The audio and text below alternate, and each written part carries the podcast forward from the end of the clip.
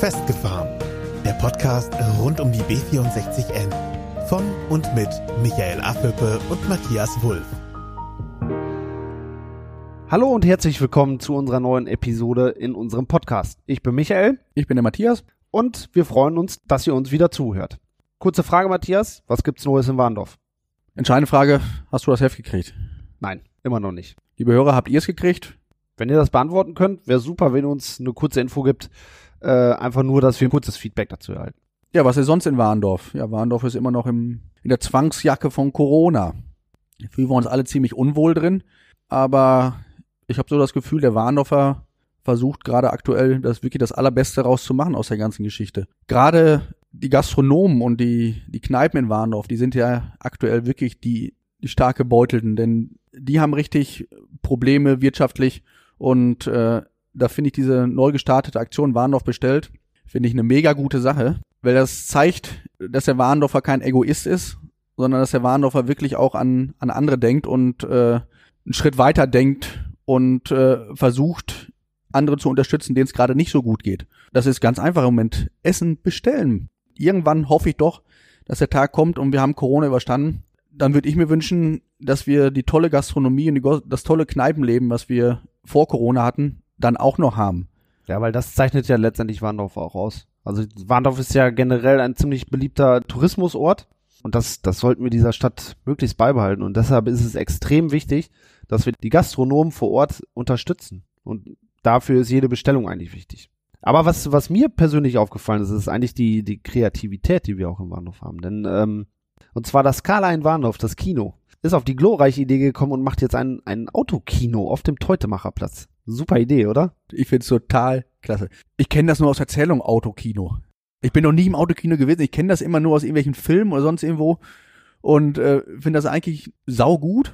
Aber dass wir das nach Warndorf hinkriegen, finde ich perfekt. Also gerade in der jetzigen Zeit ist so, ein, so, so was Neues einfach, so was Neues und äh, trotzdem was Altes und äh, Bodenständiges und ich glaube, das boomt auch. Ich wäre schon längst gerne hingefahren, aber bisher habe ich noch nicht die Möglichkeit gefunden, da. Es scheint schwierig zu sein, an die Karten zu kommen. Spricht für die für die Aktion an sich. Chapeau an das Team vom äh, Scala und äh, auch an die heimische Politik, weil das, dass das so schnell in die Wege geleitet wurde, ähm, das kann man eigentlich nur gutheißen an dieser Stelle. Finden wir super. Ja. Aber was fällt uns noch auf jetzt aktuell in Warndorf? Was fällt dir äh, vielleicht persönlich auf? Du lebst ja doch schon am, am Rand von Warndorf, beziehungsweise in Neuwarndorf direkt. Was fällt dir dort auf? Ja, da fällt mir jeden Tag aufs Neue auf, wie viele Leute mittlerweile den Weg in die Natur und in Warndorfs Bauernschaften suchen und auch finden. Die Leute sind mit dem Fahrrad unterwegs, die Leute sind mit Inline-Skates unterwegs. Die Leute treiben Sport, die Leute joggen, obwohl manche dabei sind, den sieht man jetzt aktuell noch an, dass die schon lange nicht mehr gejoggt sind. Aber die Leute zieht's einfach magisch in die, in die grüne, jetzt gerade explodierende Natur raus. Ich glaube, die Leute genießen das einfach, weil sie hier die Möglichkeit haben, einfach auch mal den Kopf frei zu kriegen. Ja. Luft zu holen von, von dem, was uns Corona alles beschert hat. Also das ist zumindest so mein Eindruck. Viele Menschen lernen das ganz neu wertzuschätzen. Das, was man in der näheren Umgebung tatsächlich hat. Das ist ja auch eine, eine tolle Charakteristik äh, von Warndorf, dass man einfach fußläufig so vieles, so viele unterschiedliche Szenarien auch erleben kann. Und das egal, in welchem Ortsteil man quasi ist. Ob man im Norden, Süden, Westen, Osten ist, man kommt eigentlich immer recht schnell in die Natur rein. Und das zu Fuß oder vielleicht maximal mit dem Fahrrad. Aber ein Auto braucht man definitiv nicht dafür. Matthias, mal speziell an dich die Frage. Dich kennen ja viele Menschen mittlerweile wirklich nur noch mit dem Fahrrad. Wie ist es überhaupt dazu gekommen? Ja, bei mir war es gesundheitsbedingt eigentlich die Geschichte, dass ich eine Möglichkeit gesucht habe, mich fortzubewegen, zur Arbeit zu kommen und dafür nicht das Auto nutzen zu müssen. Und da war naheliegend Fahrrad, da ich auch nicht unbedingt verschwitzt zur Arbeit kommen wollte, habe ich mich für ein E-Bike entschieden. Habe mir vor ein paar Jahren ein ganz tolles E-Bike gekauft. Ich behaupte jetzt im Nachgang, das war die beste Investition, die ich in den letzten Jahren getätigt habe. War nicht günstig, aber das hat sich so dermaßen gelohnt. Ich bin seitdem wirklich fast jeden Tag sitze ich auf diesem ollen Drahtesel nutze das auf dem Weg zur Arbeit, in der Mittagspause, äh, zu Kunden hin, fahre ich mit dem Fahrrad hin, wenn ich nicht gerade eine Werkzeugkiste oder ein Schweißgerät mit transportieren muss. Ich liebe dieses Fahrradfahren mittlerweile. Ich bin da, im Prinzip bin ich da süchtig nachgeworden, weil es mir auch im Arbeitsalltag sehr viel weiterhilft und nicht nur, dass ich von A nach B komme, sondern es ermöglicht mir am Tag, mein Weg zur Arbeit sind fünf Kilometer, da brauche ich so ungefähr eine Viertelstunde für mit dem E-Bike, wenn ich entspannt fahre. Ich habe am Tag morgens und abends Minimum eine Viertelstunde Zeit, um mal so meine Gedanken kreisen zu lassen was man sonst nicht hatte. Für mich war Autofahren immer Stress. Wenn man immer auf Spannung ist, man muss sich konzentrieren. Es kommt von links einer hergeschossen, von rechts kommt Verkehr, es hupt einer, die Ampeln sind rot-grün. Beim Fahrradfahren kann man etwas entspannter durch die Welt cruisen, auch das Leben etwas mehr genießen. Ich kann morgens auf dem Weg zur Arbeit, kann ich mir Gedanken darüber machen, was muss ich machen heute, was liegt an, was wird geplant, wie gehe ich das an. Auf dem Rückweg kann ich es nochmal Revue passieren lassen und bin dann aber weniger gestresst zu Hause bei meiner Familie und bei meinen Kindern. Und ähm, viele haben mich immer gefragt, wie fährst du bei Wind und Wetter? Wenn das nicht gerade spiegelglatt ist draußen, dann lasse ich mein Fahrrad stehen. Aber wenn, wenn das Wetter es zulässt und äh, Regen ist ja für mich kein, kein Grund, das Fahrrad stehen zu lassen, weil dann ziehe ich mir eine Regenhose und eine Regenjacke an, dann bin ich fertig damit. Für mich ist das Fahrrad Lebensbestandteil geworden und äh, Fahrradtasche hinten am Gepäckträger, Transportmittel ist auch gegeben. Der Großeinkauf jetzt in Corona-Zeiten, den mache ich jetzt immer noch mit dem Auto. Ich habe ein Auto, ich will auch gar nicht sagen, dass ich gar kein Auto fahre, aber Das ist ja als Familienvater auch gar nicht anders möglich. was ich damit sagen will, ist, ähm, dass das Fahrrad und gerade diese E-Geschichte mit den, mit den Akkus da dran und E-Mobilität, dass das so viele Möglichkeiten öffnet, auch für den Berufspendler. Mal zehn Kilometer zur Arbeit hinzufahren, ist doch mit dem E-Bike gar kein Problem mehr. So ein E-Bike ist definitiv mittlerweile eine Alternative geworden zum Auto. Für die kurzen Strecken. Ja. Ich, wir reden jetzt nicht über Strecken, die 30, 40, 50 Kilometer sind. Aber die Pendler, die, die äh, direkt vor Ort ihr, ihren Arbeitsplatz haben oder vielleicht nur einen Ort weiter, da ist so ein E-Bike definitiv eine Alternative. Und dafür braucht es keine großen Straßen, dafür braucht es eigentlich nur richtig schön ausgebaute Fahrradwege. Vernünftige Fahrradwege ohne Wurzelanläufe und weiß der Geier was, wo man direkt aus dem Sattel geschmissen wo wird. auch zwei Fahrer nebeneinander sich entgegenkommen können. Aber es braucht auch immer denjenigen, der sich auf den Sattel setzt. Solange sich keiner auf den Sattel setzt, äh, kann man noch so viele Radwege bauen. Wir sind auch gefordert, an der Mobilität etwas zu ändern oder diese groß angekündigte Verkehrswende auch mitzuleben. Ich versuche das Auto so oft wie möglich stehen zu lassen, die Wege mit dem Fahrrad zu bewältigen. Und in Warndorf klappt das hundertprozentig. Ja, Michael, jetzt ist für mich natürlich das Fahrrad die Lösung der Probleme, die ich hatte oder die mir vor den Füßen lagen. Nicht für jeden ist das Fahrrad auch äh, die tauglichste Variante. Aber es gibt natürlich auch noch andere Möglichkeiten. Und bei uns geht's ja nicht darum, Auto ist Mist, alles andere ist super. Das sehen wir auch nicht so. Wir sind ja auf der Suche nach einem Verkehrskonzept für unsere Heimatstadt Warndorf. Wir wollen das Auto ja auch gar nicht verteufeln. Wir müssen ja auch eine Lösung fürs Auto finden. In unserem persönlichen Dunken ist halt dieses monumentale Riesenstraßenbauprojekt nicht die Lösung des Problems. man darf definitiv nicht vergessen, wir haben ja vorhin äh, von den Naherholungsgebieten gesprochen, rund um Warndorf. Und gerade der südliche Teil von Warndorf wird mit einer B64N komplett zerschnitten. Also diese Naherholungsgebiete, die man zum Beispiel jetzt einfach ein reines Beispiel oben am Hanseviertel zum Beispiel findet, das ist, das ist komplett zerstört. Wenn da eine B64N gebaut wird, dann führen da erstmal schon mal drei Spuren her, dann kommt noch die Freckenhauser Straße dort mit dran, die geplant ist. Dann hat man nachher fünf Spuren plus ein Ersatzwegenetz, was auch nochmal dazu kommt. Und dann, dann hat man nachher da, da, da ist nichts mehr mit Naherholung. Wir haben das vorhin gelobt, diesen Blick in die Weite und ähm, die schöne Natur und alles. Ja, natürlich werden da nachher noch Bäume stehen, Straßen, dann wird irgendwelche, irgendwelche Palmen dahin pflanzen, um, um den Standard zu erfüllen, den sie machen müssen. Aber dieser Blick in die Weite und vor allem diese Ruhe, Ja. die man da eigentlich auch gesucht hat, die wird es da nicht mehr geben. Da wird Autolärm sein, da wird Verkehrslärm. Und die Sicht wird auf einen Wall gehen, wo wir dann PKWs und LKWs zählen können. Das ist dann die Realität. Da muss jetzt jeder von euch entscheiden, ähm, ob ihm das dann noch wichtig ist. Aber da, da wären wir wieder bei dem, was wir vorhin gesagt haben. Wie sieht nach Corona die Wertschätzung der ganzen Geschichte aus? Wenn dort eine Straße gebaut wird, ist offensichtlich, wie die Wertschätzung wirklich ist.